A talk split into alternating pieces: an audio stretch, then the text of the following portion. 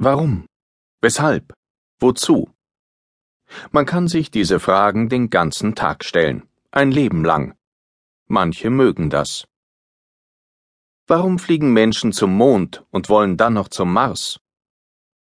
Weshalb bohren sie Löcher in die Erde und basteln Dinge klein wie Atome?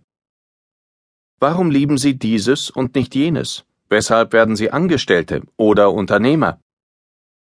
Und wozu führt es, wenn jemand mehr will, als er braucht, wenn er also anhäuft, akkumuliert?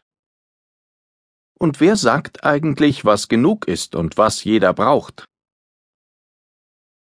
Das sind Fragen, die bis zum Horizont reichen und bei einigen Leuten weit darüber hinaus. Gibt es eine Antwort? Vielleicht steckt sie in einem Cartoon des amerikanischen Zeichners Scott Adams. In diesem Werk sehen wir dessen berühmteste Figur, den Büromenschen Dilbert, auf seinen Kollegen starren, der eben das Büro seines Chefs verlässt und eine zu einem bizarren Knoten gebundene Krawatte trägt. Warum hat er das gemacht? fragt Dilbert seinen Freund. Der guckt nur verstört und antwortet Er sagte, weil ich kann. Im Grunde genommen erklärt das alles. Menschen tun, was sie tun, weil es klappt. Weil sie damit durchkommen, weil es geht. Wir tun, was wir können. Zweitens. Trostlos in Davos. Alle reden vom Kapitalismus und keiner mag ihn leiden, nicht mal die, die wir immer für Kapitalisten gehalten haben. Da wäre die diesjährige Rede des Gründers und Präsidenten des Davoser Weltwirtschaftsforums Klaus Schwab der der versammelten Managerelite predigte, dass der Kapitalismus wohl ein bisschen veraltet sei und nicht mehr in die heutige Welt passt. Kokettiert Schwab mit dem Zeitgeist und sagt das, weil es in deutschen Redaktionsstuben gut ankommt? Möglich. Aber vielleicht weiß er bloß, dass jedes System nur so gut ist wie die Leute, die es betreiben, und das sind ja nicht nur ein paar Banker und Finanzjongleure. Schwab kennt seine Pappenheimer. Schließlich hat er sie bei jeder Rede direkt vor der Nase. Was ist los mit dem System? Es bietet kaum noch Perspektiven und Chancen, sondern erklärt sich nur für unzuständig wie ein mürrischer Sachbearbeiter im Amt. Wer nicht verhandelt, nicht redet, der führt einen Rückzugskrieg mit Schlachten, die als besonders grausam gelten. Wie die Lage ist, zeigte sich in den Gesichtern der Leute, vor denen Schwab sprach. Also Managern, Politikern, Medienleuten, den Repräsentanten des globalen Kapitalismus. Einige nickten.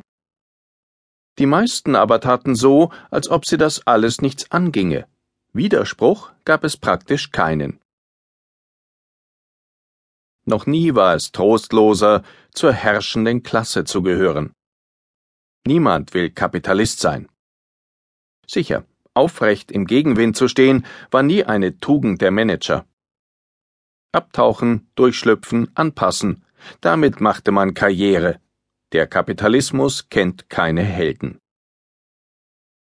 Aber dass gar niemand zu seiner Verteidigung eilt, ist erstaunlich.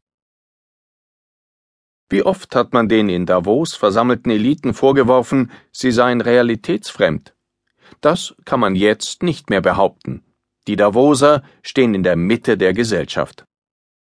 Und da geht es nicht mehr nur um das bisschen Antikapitalismus, bei dem sich die Bankierstochter ein Che Guevara-Plakat an die Wand hängt. Das brachte Abwechslung in den Alltag und ging vorbei. Aber ernst gemeint war das so wenig wie der im Westen gepflegte Antikapitalismus bürgerlicher Eliten, dessen harter Kern auf der vererbten Logik Geld spielt keine Rolex beruhte. Also frei nach dem Motto Danke, wir haben schon alles, wir brauchen keinen Kapitalismus. Was der kann und sein könnte, interessierte nur wenige. Aber das reicht nicht mehr, noch nicht mal für Davos. Nicken und weggucken sind zu wenig. Man muss hinhören. Wer verändern will, muss erst einmal verstehen. Drittens. Nüchtern. Die Verhältnisse auf den Kopf stellen, Das heißt heute nichts anderes als unvoreingenommen über den Kapitalismus nachdenken. Doch das ist nicht so leicht. Wer liefert die Quellen dazu?